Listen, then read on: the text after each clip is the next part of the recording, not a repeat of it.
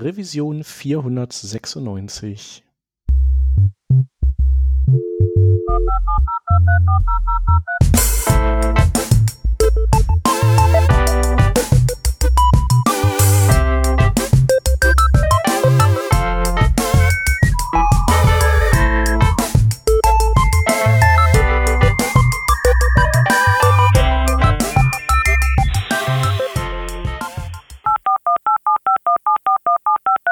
Diese Revision von Working Draft wird euch präsentiert von Hörerinnen und Hörern wie euch.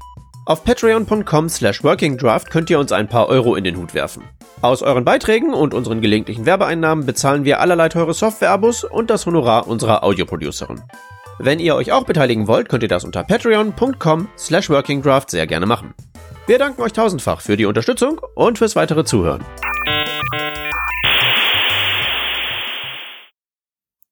Diesmal sind wir zu dritt. Aus dem Team hätten wir dabei den Hans. Ja, hallo. Ich bin der Shep und wir haben natürlich wieder einen Gast dabei, den John Ullmann. Hallo. Hallo. Genau, du warst ja schon vor äh, sechs Wochen bei uns. Äh, deswegen würde ich vorschlagen, äh, verweisen wir einfach auf äh, diese auch sehr hörenswerte Folge, wo du dich ein bisschen detaillierter vorstellst. Vielleicht machen wir nur ganz schnell einen Satz diesmal. Du bist ein äh, Neos äh, Core oder ehemaliger Neos Core, ähm, nee, bist du auch immer noch, aber immer noch, ja. Äh, immer noch, genau. Core CMS, äh, CMS Core mit, äh, Mitglied. Äh, du äh, machst Webentwicklung schon seit Ewigkeiten und bist als Freelancer und Trainer unterwegs. Genau. Und äh, wie man vielleicht raushören kann, kommst du aus den bergigeren Gefilden und darum magst du gerne Snowboarden und äh, solche Geschichten machen in deiner Freizeit. Genau. Super. Äh, wir haben ja letztes Mal schon über äh, so diverse Frontend-Tools gesprochen und äh, heute führen wir das so ein bisschen fort und haben uns so als äh, Überthema gedacht. Also im Prinzip ja, alle möglichen Frontend-Toolings äh, und die, wie man die in äh, Frameworks verpackt, äh, etwas äh, benutzerfreundlicher haben kann. So, richtig? Richtig, ja. Es ist ja eine lange Entstehensgeschichte von diesen Frontend-Toolings.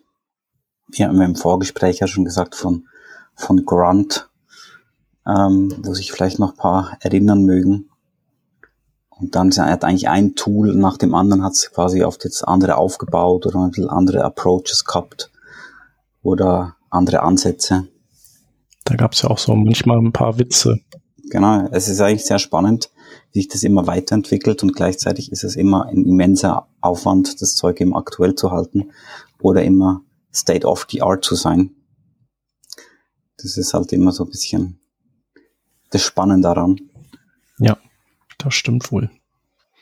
Trifft wahrscheinlich jeden irgendwie in den letzten ähm, Jahren, ne, dass man viel Zeit irgendwie damit verbracht hat, sich über so Frontend-Build-Tooling-Konfigurationen Gedanken zu machen.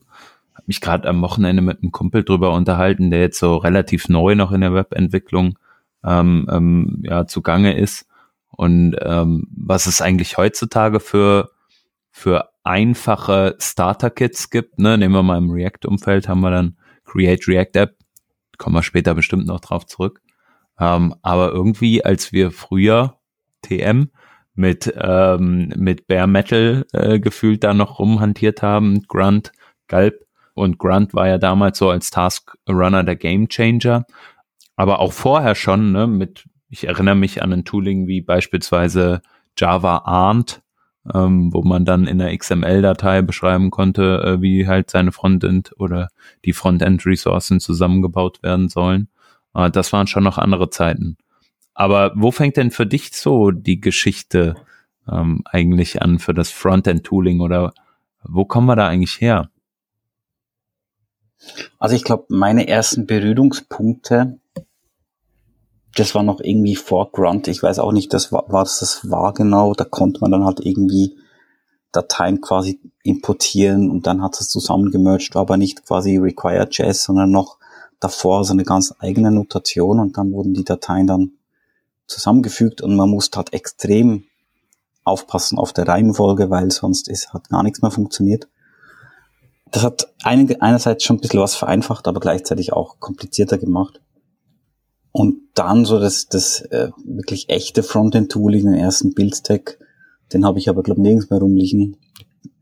Ähm, war dann wirklich mal was mit Grunt äh, rumgespielt und dann ein bisschen ernsthafter da mit Gulp, wo ich gemerkt habe, ja, das taugt mehr so auch ein bisschen meiner Denkweise, wie das so aufgebaut ist mit den Streams und dass man da ein, die, die Tasks so definieren kann und das so ein bisschen generalisieren kann. Das waren so dann die, die größeren Tools und das ist dann auch in der ersten Zeit über die Jahre dann auch gewachsen. Bis ich dann auf einmal gemerkt habe, hm, da gibt's noch andere Bildtools und wenn ich die verwende, bin ich doppelt so schnell. Und dann heißt okay, ja, dann probiere jetzt mal mit dem und so ist es quasi die sich wiederholende Geschichte. Also das ist wie so ein täglich grüßt das Murmeltier. Man wacht jeden Morgen auf und probiert es dann wieder auf eine andere Art und Weise. Ja, also ich weiß auch noch, also du, du meinst ja gerade so, äh, jeder kennt das, so die, die Schmerzen mit diesen alten Tools, wenn man die dann noch hat oder aktuell, wieder aktuell halten möchte oder alte Projekte auspackt. Ich habe, wir haben ein so ein Projekt, oh äh, das hatte, ich, ich weiß gar nicht, ich glaube, das war noch Grunt, genau, und äh, da, das haben wir einfach nicht mehr wieder ans Laufen gekriegt nach ein paar Jahren. Also es war einfach, es ging nicht mehr. Ich, ich weiß auch nicht, was da kaputt war. Ich habe das überhaupt nicht mehr verstanden. Konnte man einfach nicht mehr weiterführen. Das war halt dann so, wie es ist. Genau. Naja, Galb, also Galb setze ich ja auch immer noch ein. Ähm, ich finde, da gibt's ja so, gibt ja eigentlich so zwei Kategorien von Tools. Das eine sind ja wirklich diese Taskrunner und das andere sind, sind die Bundler. Die würde ich so gar nicht, die würde ich so nebeneinander sehen. Ist aber jetzt so meine persönliche Sicht auf die Dinge. Also man kann Vielleicht natürlich ganz, mit Bundler alles machen.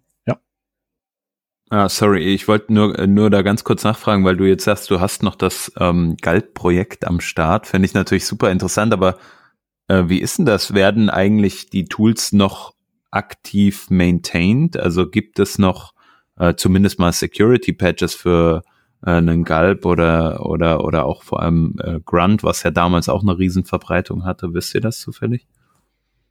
Also bei mhm, Galb ja. ist es so, dass die eigentlich so ein Main Repo haben. Da war jetzt letzte Aktivität ist schon ein paar Monate aus, aber die haben natürlich das auf ganz viele Unterpackages gesplittet. Mhm. Und dort ist schon noch Aktivität, also die sind nach wie vor dran. Und eben wie, wie schon gesagt wurde, es ist, ist ja quasi auch berechtigt, weißt, dass du sagst, ja, eben es gibt diese JavaScript-Bundler und die Taskrunner, wo man halt auch noch andere Sachen macht, wo halt jeden, jedes Tool quasi seine Stärke hat. Das ist, ist ja wie immer im Web bei den Toolings, ähm, kannst du nicht sagen, irgendwie, ähm, ja, dieses Tool A ist kacke, weil kompliziert. Ähm, dafür kann halt auch mehr oder man kann halt mehr einstellen. Ja, es ist dafür kompliziert. Und ähm, so gibt's halt auch die verschiedenen Tools und die verschiedenen Ansätze. Ich meine, so das, dieses, die krassen zwei Beispiele ist einerseits Webpack, wo er eher groß ist und kompliziert und man kann ganz viel kaputt machen und am Anfang checkt man gar nicht, wie das genau funktioniert. Und dann das, das Gegenteil, also das Parcel, wo du sagst, ja, äh, ich gebe einen Pfeil an und dann macht's mir das alles automatisch den Rest. Sind so, sind ja so die zwei Welten. Aber ich finde, jedes Tool hat so ein bisschen seine Daseinsberechtigung. Das finde ich auch immer spannend. Hm. Also ich finde es total spannend, halt auch zu sehen, wie lange, wie viele Jahre man ähm, auch so ein Tool wie beispielsweise Galb am, am Start haben kann. Wir haben es eben schon angesprochen, wir unterscheiden eigentlich zwischen sowas wie einem Taskrunner und äh, einem Bundler. Beim Taskrunner ist es ja so, äh, der macht genau das, was der Name sagt. Ne? Ähm, du hast verschiedene Aufgaben. Sagen wir mal, du möchtest deinen ein CSS prozessieren, möchtest da Post-CSS verwenden oder ähnliches oder von SAS nach CSS transpilieren, kannst du sagen, okay, ich möchte erst folgenden Schritt machen, dann den nächsten Schritt und am Ende möchte ich das Ganze noch äh, äh mini, minimieren. Ne? Und das gleiche für JavaScript logischerweise. Genau, aber eben auch so Dinge wie äh, Fonts äh, irgendwie optimieren oder Bilder, ähm, so, so Dinge, die, also im Prinzip alles, was so eigentlich sonst doofe händische Arbeit wäre. Sowas, ja. Also es geht viel um Automatisierung um, um, und um halt so Prozesse hintereinander weg zu äh, ähm, ja, chainen, sage ich mal, um dann ähm, darauf aufbauend halt ein Increment zu bauen. Beispielsweise jetzt für einen Produktivbetrieb dann. Ne? Ähm, irgendwie, wenn man ja sein JavaScript äh, kleiner ausliefern als das, was man im Development hat. Ähm, wie unterstützen einen Bundler denn dabei? Ja, es gibt da verschiedene Ansätze. Also ähm, bei den meisten Bundlern ist es so, dass man irgendwie ein, ein Cursor oder irgend sowas reinladen kann und der minimiert dann quasi die JavaScript oder splittet und weiß nicht alles. Es gibt ja ganz viele verschiedene Ansätze, wie einem da quasi Unterstützung geboten wird. Ähm, bisschen einen anderen, anderen Weg, was ich aber spannend finde, geht ja der ES-Build, wo ich auch in meiner neuesten Schöpfung von Build Pipelines jetzt auch verwende, weil es einfach so verdammt geil schnell ist, ähm, dass einem wirklich die Ohren wackeln. Ähm, der macht das quasi ohne einen Cursor mit dem eigenen Ding. Es ist mini, mini, minimal größer. Also jetzt vielleicht ist die optimierteste Version, aber es, es hält sich wirklich in Grenzen. Und wenn jetzt wirklich jemand so ähm, optimierungsgeil ist, habe ich jetzt bei meinem Bildtool das so gebaut, dass du da immer noch sagen kannst, ja, ich will jetzt äh, noch Bubble hinten dran schmeißen und dieses Plugin noch rein und dieses. Das heißt, man kann da auch noch im Nachhinein den nochmal optimieren oder halt auch äh, wieder fit machen für Internet Explorer 11 und so Geschichten, wo ja halt manchmal immer noch unterstützt werden muss. Tatsächlich übrigens auch in, in meinem aktuellen Projekt. Weil die Warenkörbe sehr groß sind von den Internet Explorer Menschen. Also es sind nicht so viele, aber immer wenn die was, wenn die einen Warenkorb-Checkout machen, ist der leider zu viel wert, um die irgendwie einfach außen vor zu lassen. Also Internet Explorer sind so wahrscheinlich so die, die alten Herren mit den dicken Geldbörsen, die dann diese ihren alten PC hochfahren mit Turboknopf und äh, die dann, genau. die dann mal schön auf Shoppingtour gehen. Du hast eben schon gesagt, du ähm, hast dich ja jetzt ähm, irgendwie mit einem Bildtool beschäftigt oder beziehungsweise du hast gesagt, in dem letzten ähm, Build-Stack von dir hast du jetzt auch äh, ES Build verwendet. Ähm, und du sagtest ja auch, du bist ganz viel ähm, ja, im Rahmen von, von Neos CMS ähm, unterwegs durch deine Contributorschaft da oder Mitgliedschaft im Core-Team.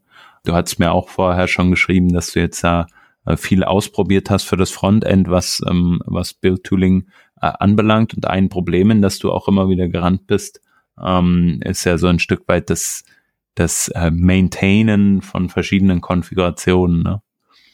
Wie war das denn da? Genau, so die, die Geschichte eigentlich von den von diesen Build-Tools, von wo ich für Neos geschrieben habe. Das erste hieß ähm, gulpfile.js. Das war dann quasi, da hatte ich rausgefunden, dass es auch ein Ordner sein kann und dann war innen drin eine Index-Datei und dann schön die Task alles aufgesplittet. Das musste man damals noch äh, downloaden und sich quasi in sein Root reinkopieren. Und ähm, das dann auch so direkt alles äh, ausführen. Und dann die zweite Version, die hieß dann Carbon Gulp. Carbons Package ist so eine, eine Package-Familie von mir, wo ich sage, die Tools, also ein Tool kann nicht viel, dafür macht's eins gut und nicht mehr. Also es versucht, ein, ein Package versucht nicht ein Schweizer Tas Taschenmesser zu sein, sondern mehr nur ein Messer oder nur ein Löffel oder nur eine Gabel. Das habe ich dann mit Composer zusammen äh, released wo man das mit Composer installieren konnte. Das war einerseits ganz praktisch, hat aber so ein bisschen ein, ein nerviges Bash-Script, wo irgendwie das dann zusammengemerged hat und geschaut hat, ist es jetzt aktuell und Warnungen an den Benutzer, wenn er nicht die aktuellste Version hatte, dass er doch bitte nochmal ähm, ein Install oder ein Update drüber laufen lässt. Ja. Ganz kurz nur, äh, im, im Composer ist PHP Package Manager, ist das richtig? Genau, Entschuldigung. Ja. ja, Composer ist quasi das NPM von, von PHP. Ja. Also ich sage jetzt mal, die PHP-Welt wäre ohne Composer nicht da, wo es jetzt ist. Hm. Nämlich, dass du eigentlich auch so Tools und so ein Tooling haben kannst und dir Dependencies reinziehen kannst. Und es ist, funktioniert eigentlich ganz ähnlich wie bei JavaScript. Also ich, ich bin eher, wie gesagt, ich bin nicht der PHP-Entwickler. Ähm, inzwischen mache ich zwischendurch mal ein bisschen was und da bin ich manchmal, komme inzwischen ganz gut zurecht. Beim alten PHP-Code hatte ich meine liebe Mühe mit dem Spaghetti, aber das ist jetzt inzwischen schon sehr viel sauberer und ja, so wie man es halt eigentlich machen sollte. Funktioniert ganz gut. Und, und Neos ist äh, entsprechend auch mit, mit PHP geschrieben, was, oder Neos CMS, sagt man, glaube ich, weiß nicht genau. Ähm, und da ist, ist äh, da, dadurch natürlich auch die, die Berührungspunkte da mit PHP logischerweise groß. Genau, also die Frage ist, was wäre, wenn man es heute neu schreiben würde, wäre es dann immer noch mit PHP? Das ist, eine, das ist eine, immer eine gute Frage. Äh, das weiß natürlich niemand. Vielleicht wäre es ja mit Go. Keine Ahnung.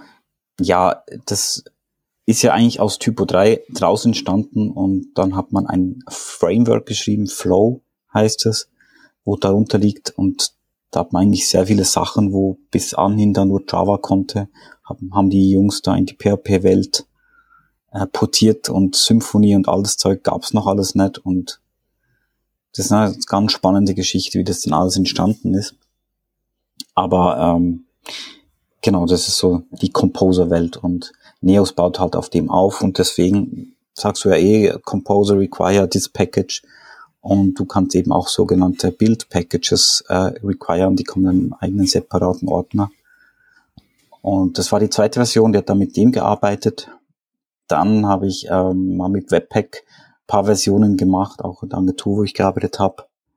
Habe dann auch eine Version auf der offiziellen Neos IO und der Neos Demo. Das ist jetzt ein, ein Bildstack von mir, wo auf Webpack basiert, äh, aufgesetzt.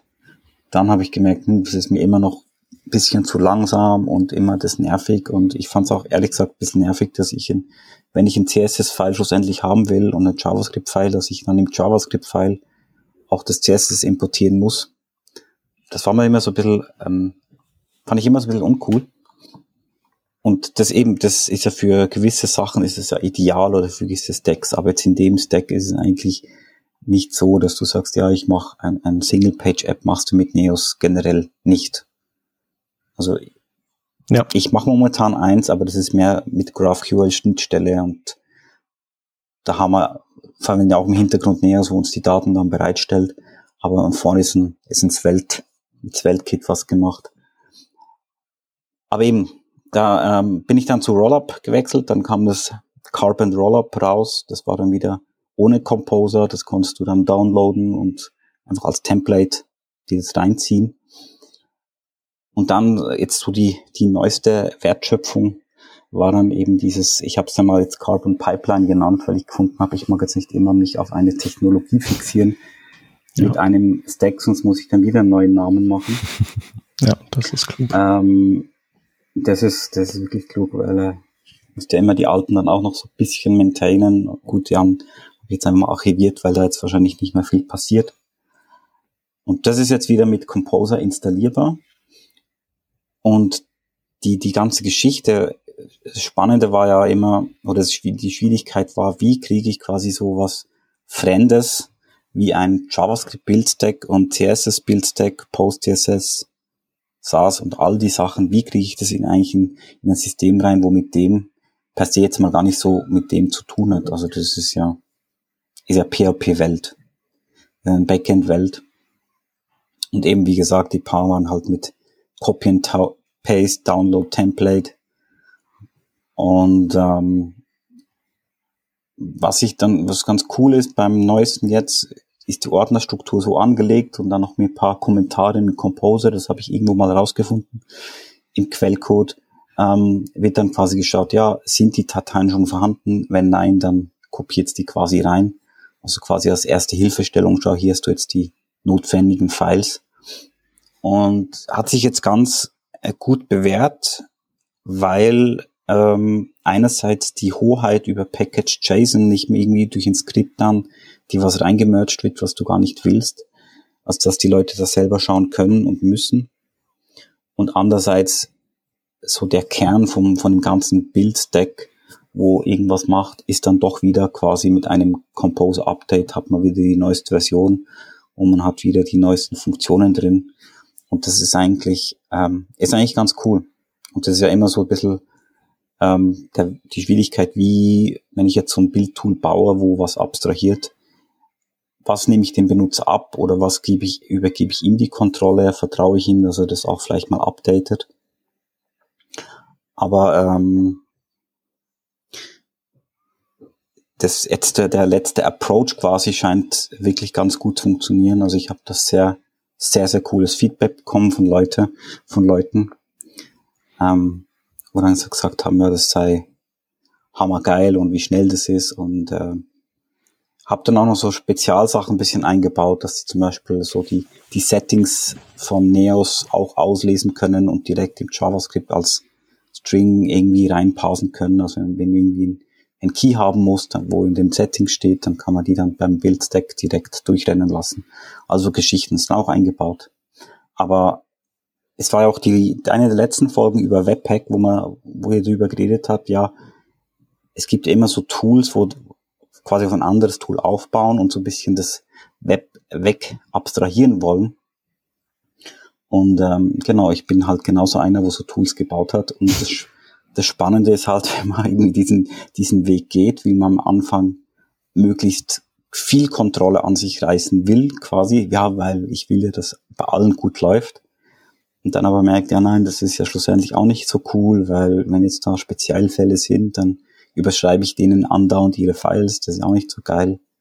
Und so ist halt immer der, der, den Weg, wo man quasi gehen muss, um zu entdecken, was jetzt wirklich eigentlich die, der beste mhm. Approach ist, wo auch zum Produkt, wie jetzt zum Beispiel jetzt Neos, oder wenn man es halt für WordPress macht oder für irgendwas, wie es auch dort dazu am besten passt. Mhm. Ich finde es super spannend, was du sagst, ne? weil du hast jetzt gerade den Vergleich schon aufgemacht, ein bisschen mit, mit anderen Tools. Ne? Ich nehme mal ein Tool, was ich jetzt im Kopf habe, React Scripts. Ja? Ähm, Im Endeffekt eine Sammlung an Build-Tools, mit dem man oder wo, wo man halt sich sein Package, ich glaube, das war so ein Stück weit der Vorgänger von äh, äh, Create React App ähm, oder ist vielleicht auch noch Bestandteil davon. Aber du hattest immer die Möglichkeit, dieses NPM-Package zu verwenden ja, und die Dateien, die Konfigurationsdateien, wie du jetzt gesagt hast, ne, im entfernten Package sozusagen, im installierten Package liegen zu haben und sie dort aufzurufen mit deinem Command-Line-Befehl. Aber wenn du mehr Kontrolle haben wolltest, konntest du da immer hingehen und sagen, React Scripts eject oder irgendwie so hieß das, ne? Und dann hattest du alle äh, Files, wie jetzt einen Webpack-File ähm, und, und, und, was dir komplett in deine Applikation gelegt wurde und von dort kannst du es dann eins zu eins verwenden und anpassen und für dich gangbar machen. Und dann hast du nicht mehr diese Dependency. Einfach genau um diesen, diesen Punkt entgegenzutreten, ne, den du gerade sagtest, nämlich, dass man mehr Kontrolle darüber hat in einem Bedarfsfall. Was mich aber interessiert, ist so wirklich, wie oft kommt das vor? Also ist das, ich meine, ich bin jetzt nicht mehr so viel ähm, in den letzten, sag mal mal, im letzten Jahr oder so bin ich wirklich immer mehr rausgekommen aus der Entwicklung. Ähm, davor auch schon nicht mehr so viel Frontend ähm, gemacht. Aber ist es wirklich so häufig der Fall, dass man wirklich sagt, so, ey, ich muss jetzt aber sehr, sehr stark kontrollieren können, wie mein Bildflow ist? Also ich habe, glaube ein ganz, ganz gutes Beispiel. Ich habe mit einem Kollegen zusammen haben wir eine, eine größere Webseite gemacht. Die hat äh, Mautic drin, ein Newsletter drin, Printversion zu PDF, also mit Gottenberg, ist mit Tailwind CSS und allem Möglichen aufgebaut. Und in diesem Ding ist quasi sind so die, die beiden, ist das Rollup eigentlich, war so das erste große Projekt, wo man gesagt hat, okay, probieren wir es mit dem aus. Und in dem Projekt ist dann quasi das Pipeline entstanden. Und mhm. da haben wir wirklich auch Bedürfnisse gehabt, wo wir zum Beispiel gehabt haben, ja, für, für das Messel, wo wir verwendet haben, für die Newsletter-Template, das macht jetzt keine Magic, sondern verwendet nur Tailwind CSS-Klassen für Newsletter, nur dass es Pixel-basiert ist und Desktop-first, wie halt Newsletter sind. Also ich brauche eine eigene Tailwind-Konfiguration haben wir eben den Fall gehabt, ja, okay, ich brauche für, für das Messel eine eigene Tailwind-Config, ich brauche eine eigene Geschichte für, für diesen Fall, ich brauche für die Gottenberg-Version nochmal einen anderen Stack, ich brauche dort auch andere Post-CSS-Plugins und so weiter und so fort. Also das sind quasi drei Build-Stack nebenher ähm, äh, gerannt, wenn man so will. Und das Coole ist eigentlich, dass bei dem, dass ich das dann so gemacht habe, eben du kannst einerseits sagen, ja, du machst ein Composer Update, entfernst dann aus dem Composer File die Dependency und checkst das Bildordner ein und dann hast eh die volle Kontrolle. Dann kannst eh machen, was du willst. Aber wir haben das dann in dem Packet, habe ich das dann so gelöst, dass man dann äh, einfach in den Scripts, wenn ich dann sage zum Beispiel yarn dev, wird ja dann ein Untertask dev JS, dev äh, CSS und dev ähm, Messel und dev Gottenberg gestartet und das gleiche bei, Pil bei Build und bei Watcher, also für jede Variante dann einen eigenen Befehl. Und das hat eigentlich super funktioniert. Also das war dann so ein bisschen wie äh, so das berühmte Make-File, wo 20 Sachen gleichzeitig startet und dass man nicht jeden einzelnen Task starten muss. Was ich übrigens auch immer noch mache für, für diverse Entwicklungssachen, also ähm, genau für DevStar. Und das hat aber, das hat reibungslos funktioniert. Und das ist, ist ja dann so bei dem, bei dem Stack, wo wir da haben, ähm, wenn, wenn wir auf GitHub quasi das dann auf Production pushen, wird dann dort das Ganze gebaut, baut ein Docker-Image und bildet dann die Files und lädt die dann rein ins Docker-File. Also wir checken da keine gerenderten Files rein.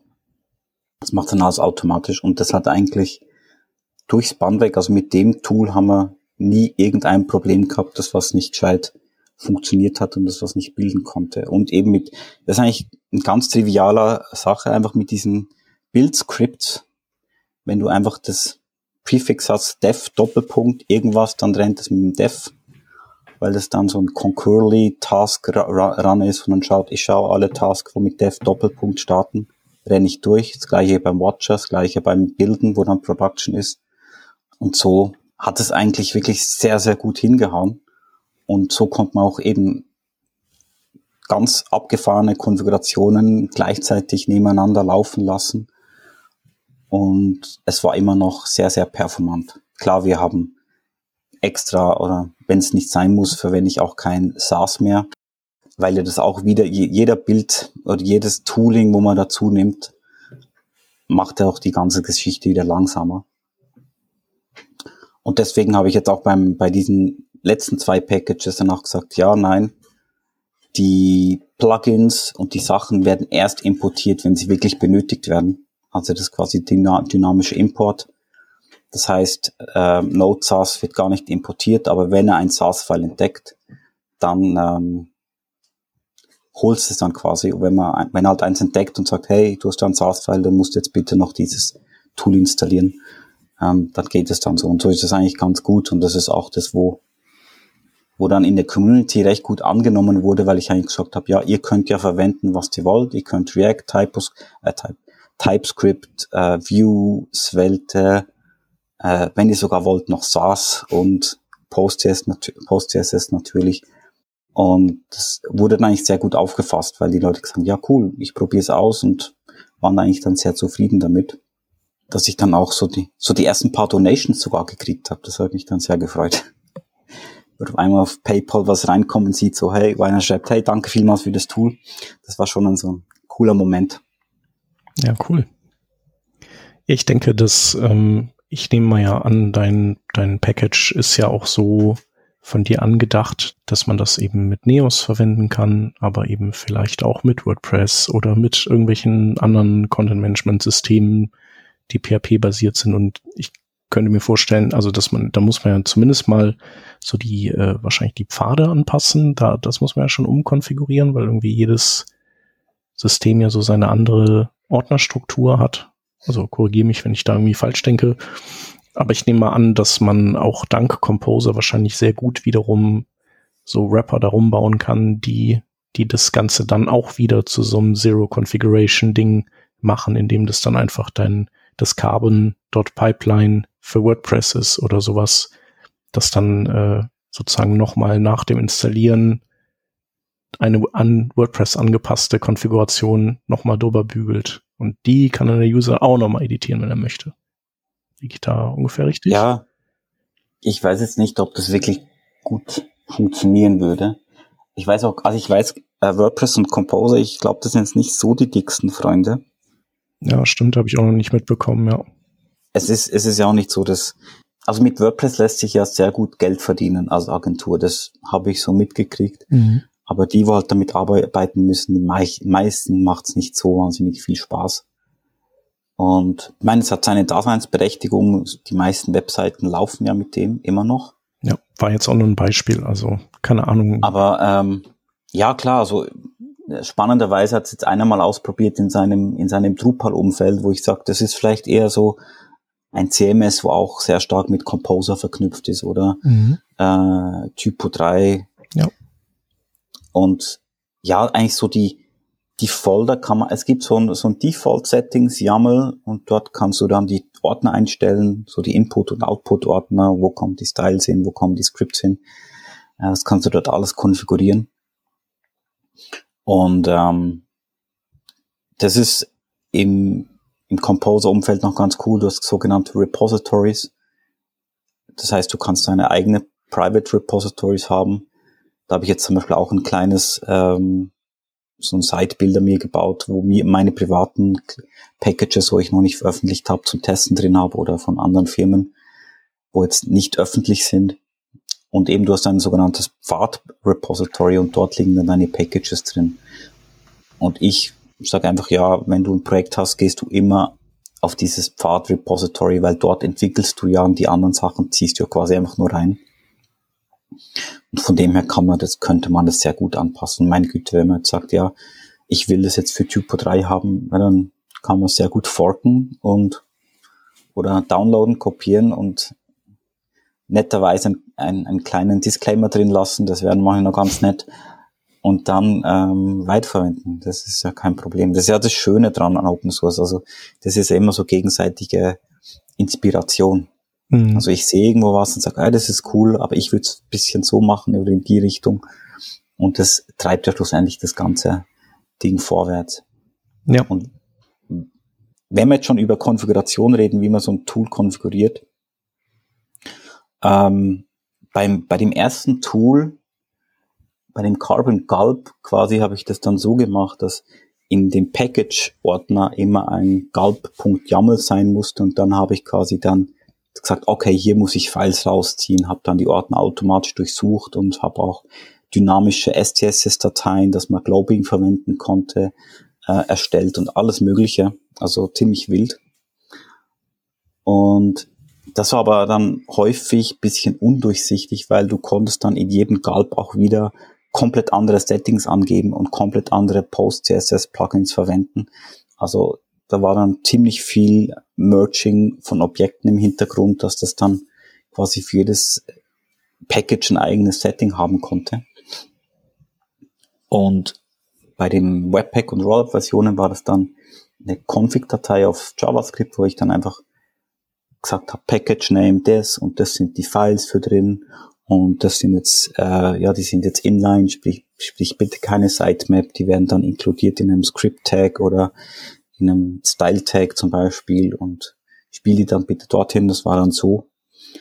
Und jetzt bei einem neuesten Package ist so ein bisschen ein Mix aus den beiden, da ist die Konfiguration auch wieder im Root, man sieht's direkt, das heißt Pipeline YAML und dann kann ich dort die Package angeben. Und wenn ich jetzt dort nur den Package-Namen angebe und sage, okay, das sind die Default-Settings, ich gehe zum Default-Entry-Folder, hole mir dort alle JavaScript-Dateien, also auch wenn es TypeScript ist oder wie auch immer, hole mir alle CSS-Dateien und dann versuche ich die einfach dann mal dort rauszurendern.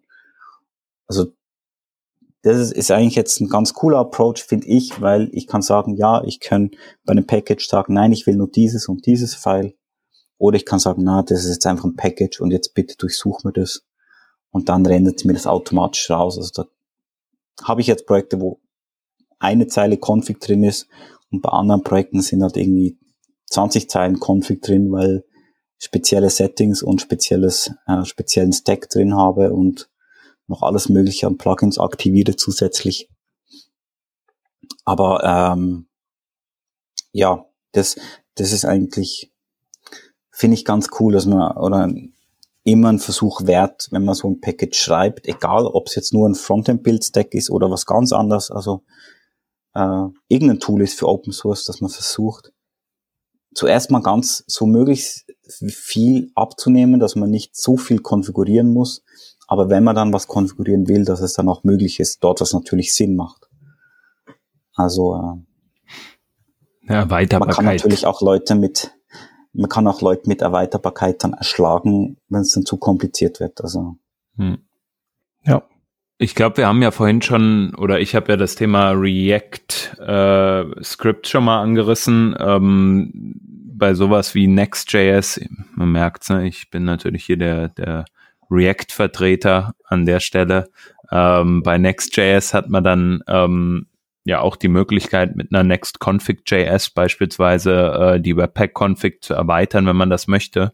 Ich glaube, diese grundsätzliche Erweiterbarkeit ist, ähm, denke ich, was, was sehr, sehr wertvoll ist, da wo man es halt möchte. Ne? Und ähm, du hast eben gesagt, die guten Defaults sozusagen, das ist, äh, ist eine Sache, aber die andere Seite ist halt auch ähm, die Kontrolle natürlich äh, bei den Leuten zu lassen, die halt dann den Code oder die Konfiguration auch verwenden möchten, die du als Default sozusagen ja auch vorgibst. Ähm, jetzt ist es ja so, wenn man zum Beispiel hingeht und dann sagt, okay, ich möchte jetzt hier folgende, also ich nehme diese Defaults, aber ich möchte die anpassen. Ich möchte eine Erweiterbarkeit ne, und, und ähm, möchte auch die Files beispielsweise in meinem eigenen Repository liegen lassen. Äh, dann kommt man natürlich irgendwann in die Bredouille, wenn das Package, was du jetzt entwickelst beispielsweise oder irgendeine andere Konfiguration sich weiterentwickelt. Ne? Man hat das gesehen bei Webpack, da haben wir neulich ja drüber gesprochen, ähm, wenn es dann von der Version, ich glaube, da war das von, von zwei zu drei oder sowas, kam so ein großes Update, wo man dann seine Konfiguration komplett umschreiben musste. Man hat halt diese Abhängigkeiten. Wie schafft man es da auf dem Laufenden zu bleiben, also seine Abhängigkeiten sozusagen in Sync zu halten über einen NPM-Upgrade hinaus. Also jetzt im, in dem Fall, wenn ich jetzt quasi ein, ein Build-Stack habe, wo jetzt quasi meine Build-Stack baut quasi auf PHP auf, sage ich jetzt mal. Das mit, ich installiere es mit PHP, mit Composer. Und die Sache ist ja die, ich habe quasi diesen Entry Point von der Konfiguration das ist ja quasi das, das Interface. Und das, was ich dahinter mache, ist ja quasi fast egal. Also da kann ich ja breaky sein, weil wenn jemand dort reingreift, dann muss er eh äh, das kopieren und selber verwalten und dann weiß er wohl dann, was er macht. Aber äh, solange ich das Interface eigentlich nicht verändere, ist es ja nicht breaky. Da kann ich ja sagen, ja gut, ich habe jetzt hier noch nochmal einen, einen Setting Key für ähm, Additional Konfiguration. Du kannst jetzt äh, im Production Mode Konsole Log Datei, äh, Konsole Logs äh, komplett entfernen, dass man das nicht rauskriegt zum Beispiel. Dort finde ich einfach wichtig, du hast es auch gerade angesprochen. Ich finde dass, dass du quasi in der Konfigurationssprache auch bisschen bleibst, wo das Tool gewöhnt ist. Deswegen habe ich jetzt zum Beispiel äh, bin ich wieder zurück auf, auf YAML gegangen, weil bei Neos werden die ganzen Settings und Konfigurationen und Datentypen, auch Datenmodelle quasi, werden mit sehr viel mit YAML konfiguriert. Also Policy, Routen, Migrationen, alles Mögliche wird dort mit YAML konfiguriert. Deswegen bin ich auch dort bei dem Package wieder gesagt, ja, ich will eigentlich wieder zurück zu diesem YAML, auch wenn ich es im JavaScript dann interpretiere aber die Leute sind sich das gewohnt. Und wenn ich jetzt für ein, wie das Next zum Beispiel was bauen würde, würde ich das auch dann so machen, wie sie es halt machen, dass du sagen kannst, ja, ähm, ja, nee, konfiguriert es in einer JS-Datei oder in einer äh, JSON-Datei oder was auch immer. Und das finde ich eigentlich neben dem, was ich konfigurieren, wie die Keys sind, finde ich ja eben auch wichtig, wie ich es konfigurierbar mache, mit, mit welchem Fileformat. Ist vielleicht ein, ist vielleicht ein minimales, ein minimaler Punkt, aber ich finde den irgendwie wichtig, weil da fühlen sich die Leute dann abgeholter, wenn ich sage, äh, das ist eh die Sprache, wo ich eh schon mein ganzes System konfiguriere. Cool, das verstehe ich ja oder das bin ich gewohnt. Ja, ja, das ist ah. äh, Carbon Pipeline hast du ja auch quasi speziell für das Neos CMS jetzt erstmal entwickelt. Ne? Also schreibst du ja auch hier sozusagen, dass also die die äh, Subheadline Build Stack von Neos CMS und nicht äh, also das Tool kann man natürlich für alles andere einsetzen, wie ich das jetzt eben vorhin schon mal meinte. Kann ja jemand hingehen und theoretisch für Drupal dann äh, benutzen auch, aber so deine Intention war ja schon, das äh, so in diese Neos-Welt äh, zu integrieren. Und da macht das total genau. Sinn. Und darum hast du, das wäre jetzt ja auch eine Frage, so warum benutzt du denn äh, einen Package Manager von PHP für eine Toolchain, die eigentlich ja nur JavaScript ist, wahrscheinlich äh, zu 98 Prozent. Aber da, das ist eben auch der Grund, dass das eben wirklich maßgeschneidert ist, so ein bisschen für die Neos-Community. Ne? Genau, und eigentlich, dass du auch sagen kannst, ja, ähm, eben die Leute erhalten neue Updates mit einem Composer-Update und dann kriegen sie auch ein, ein Upgrade vom, vom Build-Stack. Ja. Und wenn jetzt nicht das, das Interface quasi ändert, dann wird ja nicht jetzt eine neue Version äh, Breaky gemacht. Also das ist jetzt momentan ja noch nicht mal Version 1 draußen. Ich glaube, das äh, wird jetzt dann langsam mal, aber dem habe ich es immer gemacht, eben, dass ich sage, ja, äh, wenn ich jetzt eine von 07 auf 08 gehe, dann habe ich dort zum Beispiel Breaking Changes drin oder wo eventuell Breaking sind. Und sonst habe ich dann intern eben einfach hochgezählt quasi, ich gesagt habe, es waren halt Bugfixes, waren Optimierungen und ja, es, es, es lebt halt schon auch bisschen so, wenn man sowas macht, lebt halt wirklich von dem, dass die Leute das dann auch verwenden. Also ich hätte jetzt gewisse Bugs hätte ich wahrscheinlich nicht so schnell gemerkt, wenn die Leute nicht gesagt haben, hey, du hier funktioniert jetzt was nicht oder hier ich habe jetzt mit dem Setup das und das Problem. Oder auch einer, wo mir ein, eine Schweizer Agentur mir gesagt hat, ja, sie äh, verwenden halt noch äh, SAS, ob das da nicht mit SAS geht, das sei jetzt schon schade. Und dann habe ich gefunden, ja, na, eigentlich momentan nicht und hatte ich jetzt eigentlich auch nicht geplant. Dann habe ich gedacht, aber eigentlich wäre es schon cool, wenn es das könnte. Und dann habe ich es halt gebaut. Und ähm, das ist, das ist halt spannend, wenn du so merkst dann, oder das ist auch das für, für mich, wo ich jetzt sage, als Open Source Maintainer, ist es auch motivierend, wenn ich dann sehe, hey, cool, die Leute verwenden das, die, die Leute haben Freude daran und machen dann auch Reports und sagen sie, hey, das funktioniert super oder nee, hier mal ein Problem oder da ist irgendwas broken. Ähm, das ist dann eigentlich ganz nett. Und bis jetzt hält sich der Aufwand auch von diesen Sachen auch in Grenzen. Also klar, ich habe, ich verwende ja sicher ein für all die Sachen, wo ich mache, mindestens schon einen Tag pro Woche bin ich, glaube schon dran. Ja, das wäre jetzt, jetzt auch so meine nächste Deck. Frage gewesen. So, wie, wie viel Arbeit kostet dich das? Also für, für den Bilddeck, da ist schon viel Zeit reingeflossen. Und am spannendsten ist immer, dass es ja dann am Schluss äh, manchmal fast weniger Code wird. Ähm, das hat mich bei ES-Bild eigentlich, fand ich auch cool, wie schnell ich was zum Laufen gekriegt habe. Also bei Rollup und TypeScript habe ich so meine liebe Mühe gehabt, dass das irgendwie sauber funktioniert hat. Und ich habe auch gelesen, dass ich nicht der Einzige war.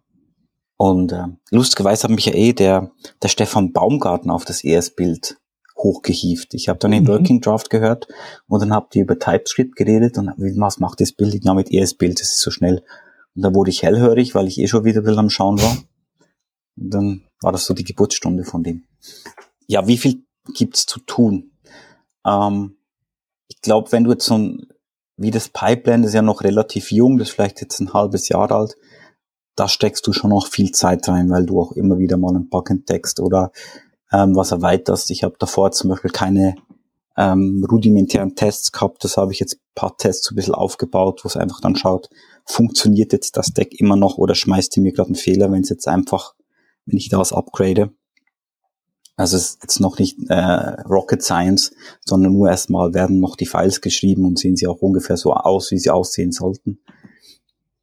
Ähm, aber da ist es auch so, dass es halt auch aktuell irgendwie für einen Kunden ein Need hast und sagst, ja, okay, jetzt muss ich das halt noch anpassen oder äh, da geht es dann auch. Und sonst, wenn du dann in die, die Phase reinkommst, ähm, oder dann nur mehr sagst, ja, jetzt muss ich die Dependencies upgraden und schauen, ob noch alles funktioniert, das ist dann der Moment, wo du dann immer mehr äh, Tests einbaust und schaust, dass du das dann nicht jedes Mal wieder durchchecken musst, weil es ist dann schon, du hast eben, du hast die Watcher, du hast äh, Development Build, du hast Production Build. Und wenn jemand lustig ist, kann er auch sagen, ich will ein Production Build machen, wo dann noch watcht. Und dass du dann so viele if und else drin irgendwie oder so viel ähm, Sachen, wo du dann irgendwie auch abchecken musst. Ein Kollege von mir, der hat zum Beispiel den Request gehabt, dass er, wenn eine JavaScript-Datei generiert wurde, dass die nicht nur in dem Package abgeliefert werden, wo es auch geschrieben wurde, sondern an mehrere Packages verteilt wurde. Warum? Die haben irgendwie so eine, eine Multisite-Neos gehabt und dann haben sie halt ein ein Ort das Theme gehabt und dann an x verschiedenen Orten das quasi rausgespielt. Und das sind halt auch so Sachen, wo du dann irgendwie prüfen musst und das ist dann schon, wird dann schon immer aufwendiger, ja. Also, es braucht Zeit und wir, ich habe jetzt das Glück, dass die Neos Community sehr wohlwollend ist. Also das ist sehr ein anständiger Ton.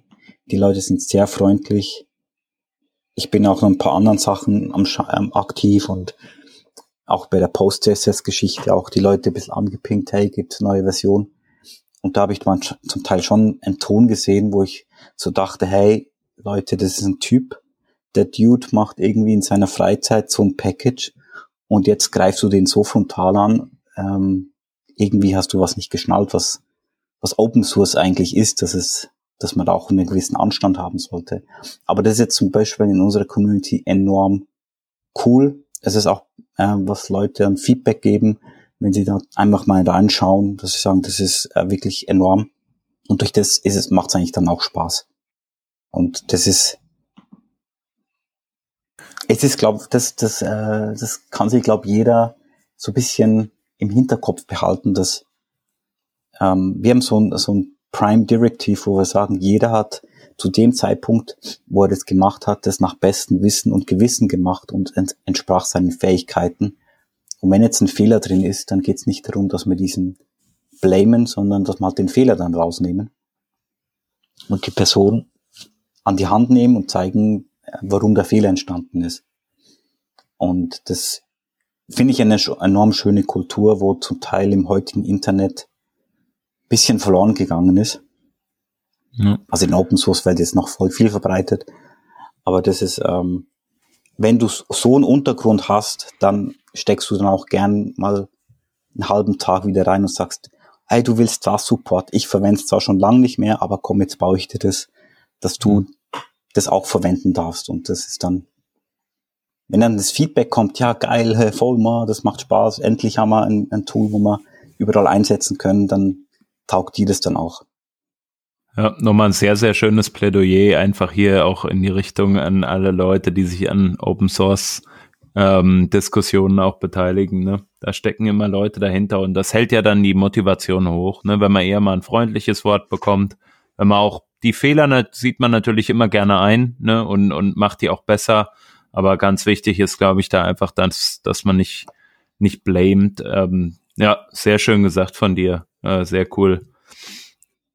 Du hast jetzt eben schon angesprochen, ne? manchmal kommst du dann auf Ideen, wie jetzt zum Beispiel über die Agentur, die auf dich zukam, hey, gibt's da nicht auch was für SaaS?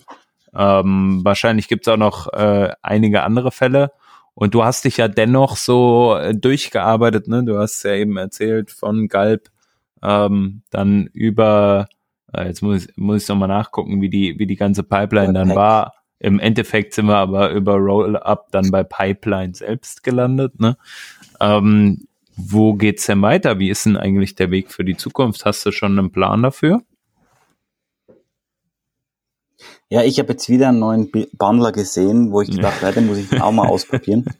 ja. Aber äh, werde ich jetzt nicht gleich im Package schreiben, weil. Ist ähm, es denn äh, äh, also SWC oder, oder Rome? Ja, genau, das SWC ja. habe ich werde ich sicher dann mal ähm, ausprobieren. Aber ja, ich sage immer, der Kopf ist herunter, damit er die, die Denkrichtung ändern kann. Und deswegen finde ich eigentlich das äh, fatal, wenn du halt sagst, ja, ich habe jetzt diese eine Pipeline oder diesen Buildstack und ich bleibe jetzt auf dem sitzen.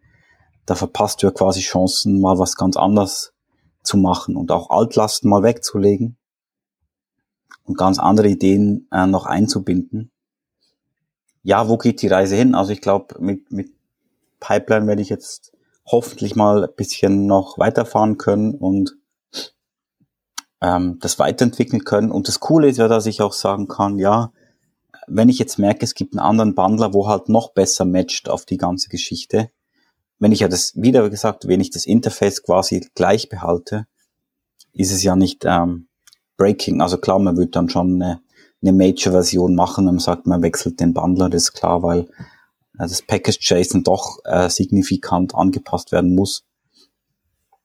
Aber ähm, das ist eigentlich das, das, das Coole jetzt an dem und ja, das ist, das ist ganz spannend eigentlich, wie lang, wie viele Jahre das jetzt eigentlich schon so, ich das jetzt schon so gemacht habe und wie, wie viel Zeit das manchmal auch manchmal braucht, dass man merkt, hey, das ist jetzt eigentlich die ideale Konfiguration, das ist eigentlich das ideale Interface, wo die Leute auch verstehen. Das ist ganz spannend eigentlich. Und wo halt auch irgendwie immer noch wartbar ist für den, für den Maintainer oder Ersteller. Ja, wo es hingeht, mal schauen. Also Post-CSS sehe ich auch momentan so an, dass es jetzt noch ein bisschen da bleibt. Das sehe ich jetzt nicht direkt eine Alternative. Es gibt auch ein paar Sachen, so Experimente und so. Jetzt kommt ja auch Nesting ins CSS nativ rein, dann, dann wird das auch nochmal simpler. Ja. Hast du denn noch irgendwelche Sachen auf dem Plan, die du machen möchtest? Weil du bist jetzt ja bei Version 0.8 oder 0.8.0. Das ist ja, glaube ich, die aktuelle Version. Genau. Hast du da irgendwelche Dinge, die du noch implementieren willst, äh, dass du die dann, dass du die Version 1.0.0 rausbringst? Oder ist es eigentlich so, dass alles drin ist und du jetzt einfach lieber ein bisschen die vorsichtige Karte spielst und sagst, ich, ich lasse erstmal einfach mehr Leute das benutzen und wenn dann keine Beschwerden kommen, dann ist das in Ordnung, dann können wir das auch hochleveln. Ja, ich glaube eher die zweite. Also ich habe nix irgendwie ein, ein Issue. Also wenn ich, wenn ich jetzt so noch eine Idee habe, dann schreibe ich mir meistens ein Issue und sage, okay, ich, ich erfasse es dann quasi auch dort, dass ich sage, Add Support for XY. Ähm, auch schon nur, wenn Leute dann suchen, dass ich sie sagen kann, hey, äh, ja, gib einen Daumen hoch, wenn du findest, das ist jetzt eine gute Idee oder einen Daumen runter, wenn du findest, das ist jetzt völlig unnötig. Ja. Ja, ich habe jetzt, also so CoffeeScript und so plane ich jetzt wirklich nicht einzubauen. Nee, man muss ja auch äh, Nein kenn. sagen. Also es ist ja auch genau. vielleicht ratsam. Ja, das ist ja genau der Punkt. Ja. Also ich das ist ja genau der Punkt. Also äh, zu allem sage ich nicht, äh, ja, das ist klar, es sind auch in anderen Package Common Request rein. Ähm, habe so ein Package geschrieben, wo quasi sehr schön mit dem Pipeline zusammenspielt. Da kannst du auch mit YAML-Konfiguration dann die ganzen CSS-Dateien importieren in die jeweiligen Seiten und abhängig von Node-Types und so weiter und so fort. Und der hat dann einen Request geschrieben, ja, würdest du in dem anderen Package quasi was schreiben, wo alle CSS und JavaScript-Dateien zusammenfasst und dann tippt und ausspielt. Und da musste ich ihm dann sagen, ja, äh, kann man machen, ist aber doof, weil du eigentlich eher dein Bildstack updaten sollst, wo dir das automatisiert, dass du das sauber machen kannst. Du musst nicht 20 Files erstellen, sondern kannst ein Bildstack verwenden. Also das ist schon, schon wichtig. Und eben, nee, es ist wirklich so, dass, dass ich jetzt bei, auch wo ich bei Notebooks 7, 7 war, habe ich gedacht, ja, jetzt weiß ich nicht mehr, was da reinkommen soll. Jetzt hat sich doch wieder was ähm, gefunden, wo ich gefunden habe, ja, nein, das ist eine kleine Anpassung, ist da noch nötig, quasi das von der Konfiguration her wo es aber dann auch wieder offener macht, wo ich sagen kann, ja, jetzt kannst du jegliche Bildparameter äh, von ES-Bild auch nochmal anpassen, wenn du lustig bist. Und ich sag dann so, wenn ich wirklich jetzt vier, fünf Projekte durchgemacht habe und es hat sich nicht mehr viel geändert, als, außer mal, dass ich mal neue Dependencies in Package.json reinballer ähm, und vielleicht mal noch ein paar Tests mehr schreibe und schaue, dass es auch getestet wird, wenn, wenn ich irgendwie ein Depender-Bot da mal durchrennt, ob es dann immer noch hinhaut. Dann werde ich dann irgendwann mal sagen, ja, jetzt knall ich mal die eins eins davor. Ja. Lustigerweise ist, sobald man dann die eins draußen hat, hat man dann irgendeine geile Idee und dann dauert es nicht lang, dass die 1-1 da ist. Mhm. Ja. Das kenne ich, ja. Das stimmt. Das wohl. ist wirklich so ein Phänomen. Aber es hat vielleicht auch zu tun, dass du in dem Moment wie loslässt und sagst, so, jetzt geh, renn, renn mein Kind und dann, ha, jetzt habe ich noch eine Idee. ja. Ja. Das stimmt. Vielleicht bräuchte man sowas wie, äh, weiß ich nicht, ist es nicht bei äh, Gmail auch so, dass wenn man so eine E-Mail abschickt, dass man die dann noch irgendwie zehn Minuten lang zurückrufen kann, die noch gar nicht weg ist? Äh, Gab es das nicht auch mal? Vielleicht bräuchte man das auch so für Releases. So wie man ja auch ja, immer. Du kannst halt das Pre- Pre-Release Ja. kannst dir machen. Aber eben, das, das ist, glaube ich, schon ein bisschen so, dass wenn du halt ein Release machst, lässt du auch gewissermaßen ein bisschen los und wird dein Kopf wieder frei, frei für neue Ideen. Also es, von dem her. Ja. Aber ich habe eh ein bisschen das Credo bei mir, dass ich sag äh, Release fast and often. Also ich lass, hau dann eher schnell mal ein, ein Release raus, auch wenn es so ein kleiner, also wenn es ein Bugfix ist sowieso, weil ich sag, ein Bug nervt, der muss weg. Und wenn du halt nur so Package machst, so ganz, ganz kleine Sachen machen, dann ist natürlich, macht es auch Sinn, wenn der Bug dann draußen ist. Und bei Features eigentlich ähnlich, also. Ja. Ist natürlich auch einfach, wenn du so, als wenn du so ein ganzes CMS und riesen Stack hast, wo du dann releasen musst, wo der Release-Prozess, äh, wo der Jenkins fünf Stunden lang läuft, bis alle Versionen gemacht hat und getaggt hat. Das ist natürlich dann ähm, anders, aber Ja. bei so kleinen Packages auch relativ simpel. Auch wenn du halt sagst, ich unterstütze, also habe mehrere Versionen pro Packages, wo ich noch unterstütze. Mhm. Also wo ich dann sage, ich habe Version 1, kommen neue Features noch rein. Und bei Version 2, wo bisschen das, das modernere Markup hat, oder für die neueren Neos-Versionen, ähm, kommen auch noch Feature rein. Nicht alle, aber schon bei ein paar. Ja. Es gibt halt ein bisschen mehr zu tun. Aber ja, wann, wann setzt man das berühmte Eins davor? Ja, das ist eine gute Frage. Ja, du, Hans, äh, kleiner Exkurs, du warst ja äh, dann am Ende des aktiven Codens ein äh, NPM-Script-Fan geworden, ne? Ich, also ich, was ich gemacht habe, ist auf jeden Fall ähm, ein Stück weit weg vom von der Task-Runner-Seite so ein Stück weit, ne? Mhm. ähm, sondern eher versucht, die Tasks dann selbstständig zu schreiben. Das heißt nicht, dass ich dann kein Webpack mehr verwendet habe Mhm. oder ähnliches, Ja. ähm, sondern einfach halt ähm, zu sagen, okay, guck mal, hier gibt's eigentlich dieses coole Package für Post-CSS irgendwie ähm, oder für mein JavaScript oder ich verwende halt irgendeinen Command-Line-Befehl, den ich sowieso verwende.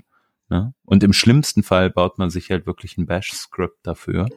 Ähm, Mhm. Oder, oder, oder. Oder man schreibt es mit JavaScript, ne? Also das habe ich dann auch gerne mal gemacht.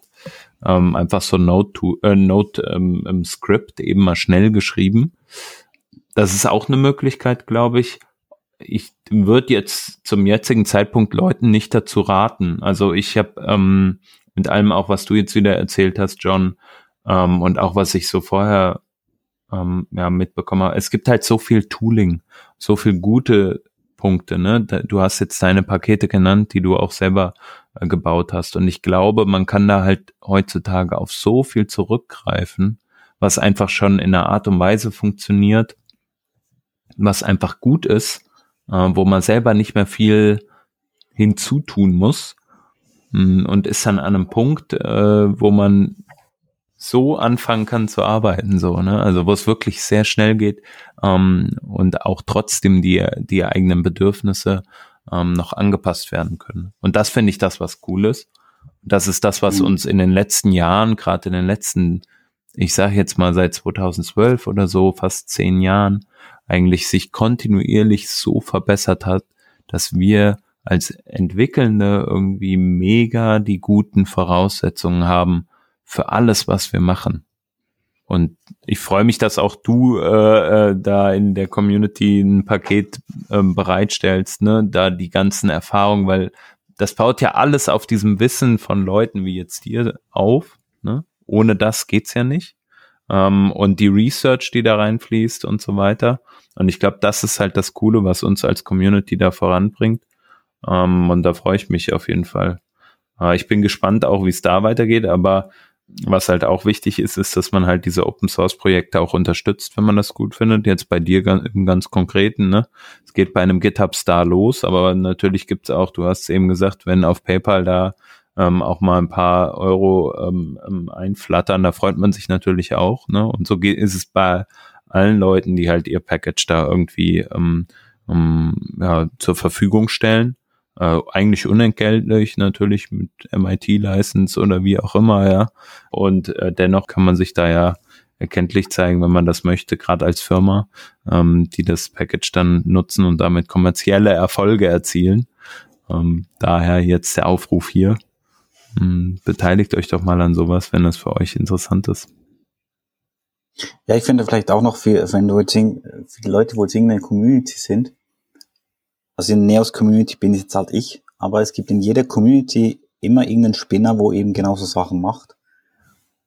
Und ähm, eben, wenn man jetzt nicht sein eigenes Bildtooling aufbauen will, was ich verstehe, sehr gut, sehr gut verstehe, dann soll man sich genau, sage ich auch, hey, häng dich genau an die Leute, weil die haben ja Erfahrung und keine Angst haben, die sind ja, also ich bin sehr häufig froh mal für, für eine äußere Ansicht und sagen, hey, geht das? Und vielleicht hat er schon überlegt und sagt, hey, ja, das würde auch gehen, aber schau hier, das ist der viel bessere Lösungsansatz. Und das ist ja das Schöne an Open Source. Man kann gegenseitig, kann man so viel voneinander lernen. Und das ist eigentlich immer auch ein riesen Gaudi, wenn man dann merkt, wenn man sich da gegenseitig hochpusht. Und klar, ähm, wie du schon sehr schön gesagt hast, also der GitHub-Star ist das Facebook-Like der Entwickler. Aber es ist natürlich schon, man hat sehr, man hat wirklich, also jedenfalls von, kann von mir reden, ich habe schon Herzblut in die Sachen reingesteckt. Und wenn ich dann merke, hey, die Leute benutzen es oder haben Freude daran, dann freut mich das natürlich dann sehr. Und es motiviert dann umso mehr. Aber jetzt für meinen Fall sage ich ja, ich werde es trotzdem weiterentwickeln, weil ich verwende sie eh auch. Ähm, aber das mhm. ist immer sicher gut. Und das, das äh, mache ich selber ja auch so. Also ich äh, gebe, wenn ich ein Package finde, wo ich finde es cool, ein Star geben oder auch mal ähm, GitHub sponsoren Leute und so, das, das ist schon, schon was Feines. Das ist manchmal auch nur so ein ganz kleines Dank irgendwie die, die Leute zu geben. Ähm, ich habe jetzt zum Beispiel den, den gesponsert, wo bei uns fast jedes Release durchboxt, also jedes unter Release die Upmerges und all das Zeug macht, habe ich gefunden, ja, dem, dem gebe ich jetzt einfach fünf Dollar pro Monat, ist jetzt nicht viel, aber ich finde, hey, vielen Dank dafür, da muss ich's nicht machen. Und wenn du so einen Typ machst in der Community, den müsstest du eigentlich einen goldenen Teppich auslegen, weil das ist die, die nervigste Arbeit. Und er macht das halt einfach und das finde ich enorm cool von ihm. Und da sage ich, genau so einen Weg kann man nicht dann immer schön Danke sagen. Das ist schon sein, ja ist ja auch so, wenn, also fünf äh, Dollar sind, sind ja total super, wenn das halt dann irgendwie äh, genug Leute machen und es profitieren ja dann auch entsprechend viel davon, dann kommt da ja auch was zusammen und dann ist das ja auch was, ne? Also dann. Genau. Ja. Ja, ist schon recht. Geht uns übrigens im Podcast genauso, wenn wir auch äh, hier den Patreon-Account, ähm, das ist dann sozusagen das GitHub-Sponsoring der, der Podcasts und ähm, genau, und einfach die, die Hörermenge, die Abrufe, beziehungsweise auch die, äh, die Sternchen, die dann auf irgendwelchen Plattformen für unseren Podcast vergeben werden. Das sind dann die äh, GitHub Stars.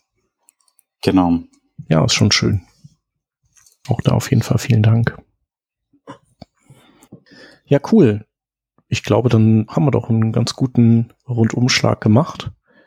Bin gespannt, wie es mit deinem Tool weitergeht und äh, weiß ich nicht, ob das vielleicht sogar irgendwann mal offizieller Serviervorschlag des äh, Neos CMS Teams wird. Kann ja auch sein, oder? Kann das sein? Kann das passieren? Oder eher nicht? Ja.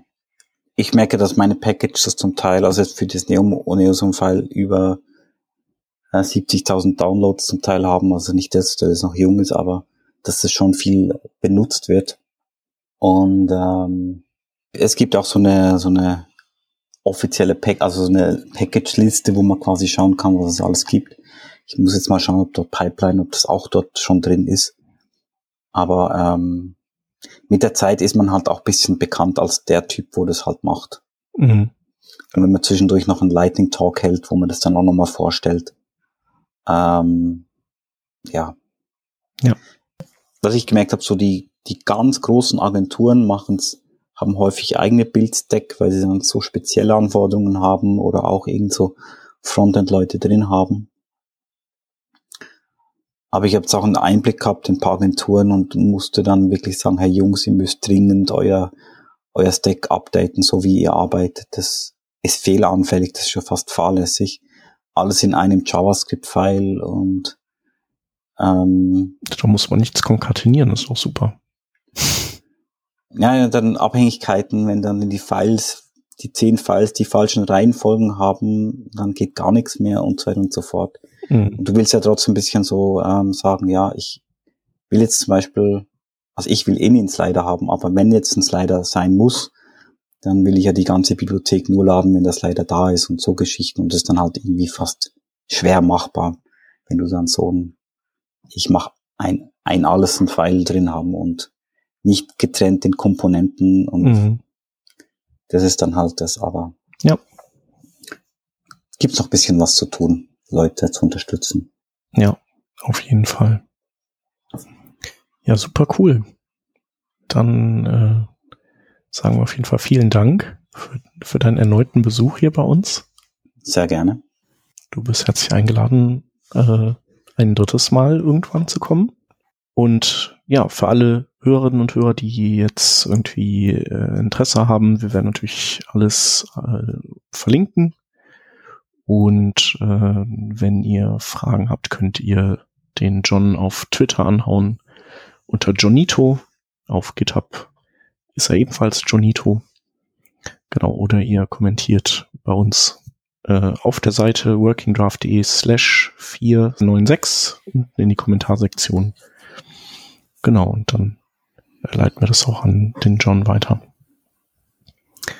Vielen Dank fürs Zuhören. Vielen Dank an John. Danke euch. Und äh, an den Hans äh, liebe Grüße nach Köln.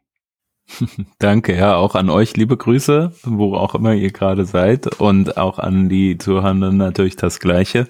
Ähm, danke, dass du dabei warst, John. Danke an dich, Chef. Und ähm, bis zum nächsten Mal. Tschüss. Tschüss. Macht's gut. Ciao.